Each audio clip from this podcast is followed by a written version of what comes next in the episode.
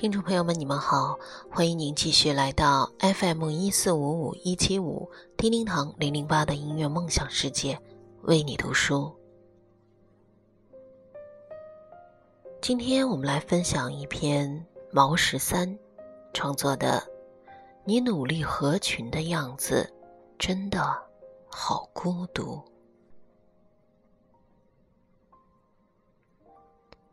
姑娘。学历只是一张不同级别的车票。赶路的你，不需要谁都看得起。这个话题还要从一个小姑娘后台自卑的发问开始讲起。原文我就不贴了。姑娘的大意是自己学的是师范专业，兴高采烈的。跟着两个小伙伴一起去某一所学校实习，身边的老师都是正儿八经、正式的铁饭碗。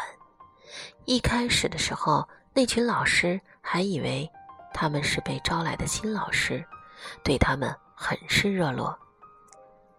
可当他们知道他们是实习生之后，却就渐渐的疏远。他总感觉自己和小伙伴都是因为实习的身份和学历太低，被人奚落，甚至让人看不起。在这里，我想说的是，姑娘，自己的价值真的有必要非要得到所有人的认可吗？就非要别人来评判自己的人生？大专学历怎么了？我就是大专学历，可我手底下带着十五个人，清一色的本科以上，甚至还有两个是硕士研究生的学位。可我并不觉得他们在哪个层面上会比我多个三头六臂，都是一步一个脚印走出来的取经人，谁也没有一生下来就能上天入地的。当然，我在这里并没有打算炫耀自己，或者以任何贬低学历的妖言迷惑众听。学习是一辈子的事儿，不该这么早就给自己下定论，不然我也不可能在努力工作、抽空写作的过程中，还想着投资自己去续个本科、读个研究生，爬得更高。不是为了让全世界都看到自己，而是为了让全世界的风景都能够尽收到自己的眼底。本想给这个小姑娘讲一讲我自己小时候的故事，但是当时的时间太晚了，自己又重感冒缠身，索性这个故事就拿出来，在这里讲给所有的。努力合群的人们一起听。当时我大概是小学三年级，家道中落，随着父母到处飘荡。当时是父亲白手起家的初级阶段，又身处外地。我家里没有钱，成绩跟不上，体弱还多病，总是班级里。最被嫌弃的那一个。于是，我拼命的去捏造自己，以适应他们喜欢的类型，以为这样就会有朋友了。我省吃俭用的给他们买礼物，他们要玩什么游戏，我都积极的去参与，哪怕是逃课、去游戏厅、下河游泳，我都会舍命相陪。可后来有一次，这群家伙得罪了一个高年级的小混混。其实也没有多么的穷凶极恶，也就是比我们大了两级，个头高了许多而已。在对方问责的时候，所有的人一把把我推了出去。于是，我捂着火辣辣的脸蛋哭着回家。连着两三天都不好好吃饭。父亲担心，过来问我仔细的详情。我哭着鼻子把大致的情况告诉了父亲，他脸上一会儿红，一会儿绿，最后竟也湿着眼眶对我说：“儿子，以后咱们不跟他们玩了。其实，你并不需要那么多朋友。”后来。我就远离了他们，埋头学习，最后从那个乡村小学里，以全校第一的成绩升入了市里的一所重点完全中学。而他们继续一起打闹，一起游戏，一起合着他们的曲儿。所以看到没？有的时候你再怎么努力，对于合群来说。只是暂时填补了别人的嫌弃，自己仍是多余的空缺而已。物以类聚，人以群分。你本来就不属于那里，只要足够努力，总会有一片属于自己的一亩三分地。所谓人脉，也是趋炎附势的鬼东西。上个月月底，公司里平时最会溜须拍马、阿谀奉承的那个同事辞职了。这小伙子来自东北的农村，家庭条件不好，所以一路摸爬滚打也实属不易。渐渐的发现，在职场上靠能力出头只是鸡汤文里的故事，靠着巴结领导。结交人脉，才是一条最好的捷径。无所不用其极，星巴克、香奈儿、购物券什么的都豁出去了往上送。从老板的饮食起居到领导的朋友圈，都能够三百六十度的挨个不落下。以能跟老板一起吃饭发自拍为荣，以老板会给自己朋友圈点赞为誉。可就在上上个月。这高管跳槽去了另外一家公司，连个头都没回。这时候，这同事回头再看的时候，除了他以往奉迎的那些人向着他们的新老板对他诟病有加之外，不对他刻意落井下石，已经算是万幸。再看看周围的同事们，他几乎就自己孤孤零零的一个人。临行前，我念及之前的同僚旧情，也念在接过人家从东北老家给我带来的咸鱼，请他吃顿饭，算是谢鱼之情。哥们儿自晒，想想看来，只有这条咸鱼没白送了。可是仍然在纠结，我这自己像孙子像狗一样苦心经营的人脉，为什么就没能让自己翻身呢？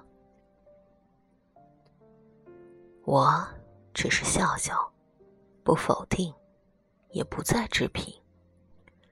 若是他始终认不清什么叫做人脉的话，这辈子都别指望翻身了。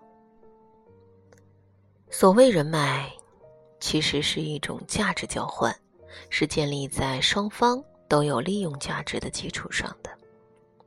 情投意合不重要，门当户对才是根本。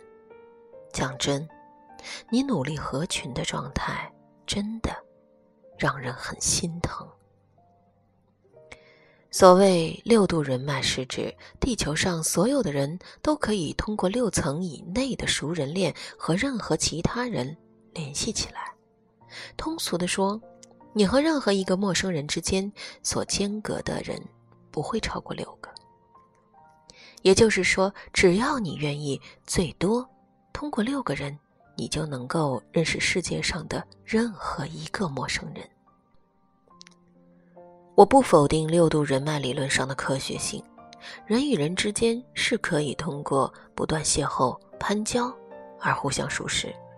但我也深知，我若想投身政界，为党为国为人民出一份自己的力，那么我与习大大之间所差的。应该不仅仅是十万个马云和王健林。刚刚开始工作的时候，我也是个如履薄冰的小菜鸟。刚到的第一家公司里，同事们都是这个行业里经验丰富、人脉丰富、手段老练的老员工。为了能够更加快速、更加及时的融入到这个团队里，我每天早上连早餐都不敢吃，争取能够第一个到达办公室，帮所有的同事把垃圾收走，把茶杯里的热水蓄满。同事们从一开始的欣喜，到后来的逐渐习惯，再到后来有脾气就往我身上撒，比如。有人咆哮着说：“是谁在我的茶杯里给我倒了这么烫的水？”比如，有人手忙脚乱的时候，会埋怨：“哎呀，真是烦人！我放在垃圾筐里作废的合同，本来今天还打算拿出来再看看的，却不知道被谁给扔掉了，真是烦人。”习惯卑微到尘土里的自己。在别人的心情感冒、发烧、打喷嚏的时候，你还比不上那些病毒和细菌呢。别让朋友强奸了你的朋友圈。有我微信的粉丝会偶尔发信息来问我。你是不是把我设置到分组可见的群里去了？看你之前发朋友圈，好慷慨澎湃。现在一个月都不见你发一次，我想说的是，我的微信从不设置分组，不想让别人看到，我只会对自己可见。至于之前在朋友圈里晒加班、晒辛苦、晒情怀、晒奋进的套路。我也是学来就用，也会在那些所谓的圈子中去给别人点点赞、评一评。但久而久之，发现这对于升官发财、走大运的期许，根本起不到什么用。所以，就又让他还做回了晒娃、晒妻、晒感动的干净模样。朋友圈，真的。只会给朋友看。那么最后，我也想鸡汤一把，用自己之前发在朋友圈里对老板设置不可见的一句话送给大家，以想可敬可畏的后来的你们：不要去追一匹马，用追马的时间种草。待到春暖花开时，自会有大批的骏马驰骋在你的操场。不去刻意的巴结哪一个人，用暂时没有真正朋友的时间去完善自己，完善你的能力。待到时机成熟时，会有一大批的朋友任你选择。用人情做出来的朋友。只是暂时的，用人格和心意吸引来的朋友，才能够长久。所以，丰富自己，比取悦他人要有力量的多。讲真的，看看你努力合群的样子，自己是不是也会有点心疼呢？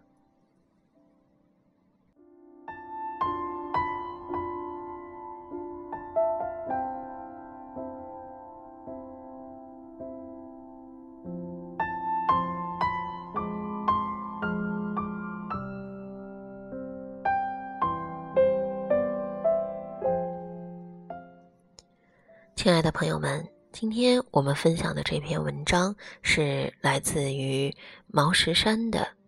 你努力的合群样子真的好孤独。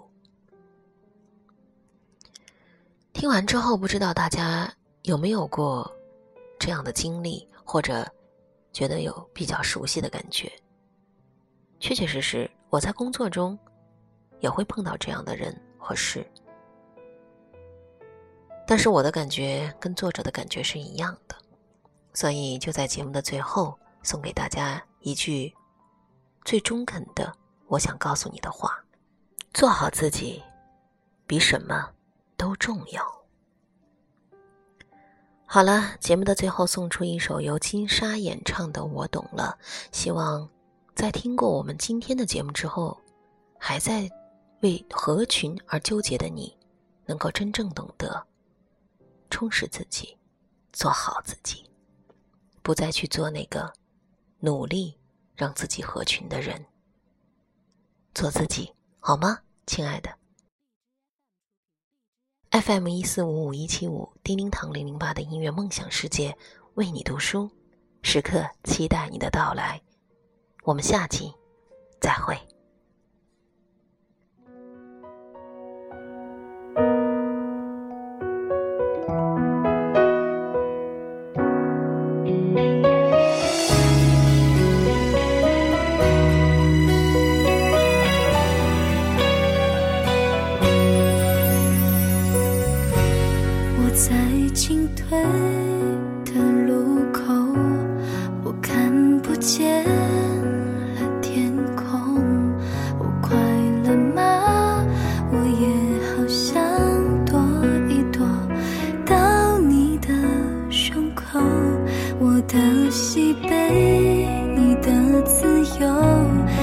像彩虹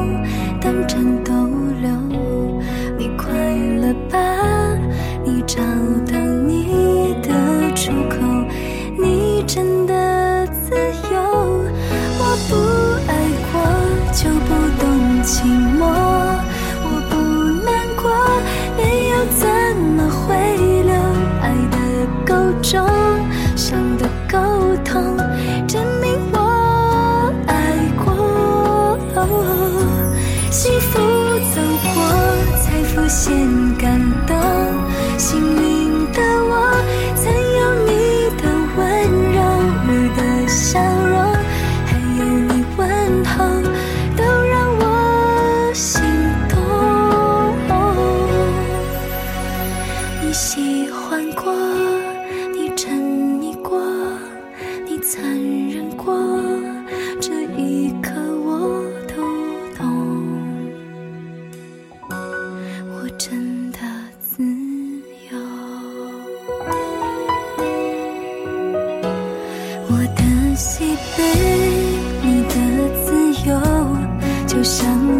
痛，但全逗留，你快乐吧，你找到你的出口，你真的自由，我不爱过就不懂寂寞，我不难过，泪又怎么会流，爱的够重，伤的够痛。